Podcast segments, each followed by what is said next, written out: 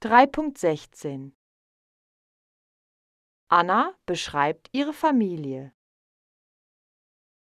Hallo, ich heiße Anna. Ich wohne in Südtirol. Das liegt in Norditalien. Es gibt vier Personen in meiner Familie. Meine Schwester heißt Sarah. Sie ist elf Jahre alt.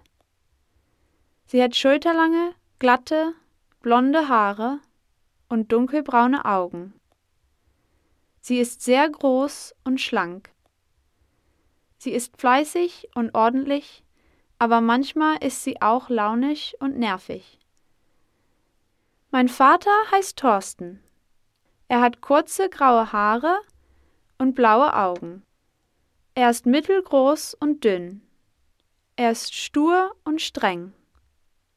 Meine Mutter heißt Yvonne. Sie hat lange, braun gefärbte Haare und braune Augen. Sie ist klein und hübsch. Sie ist geduldig und ein bisschen altmodisch.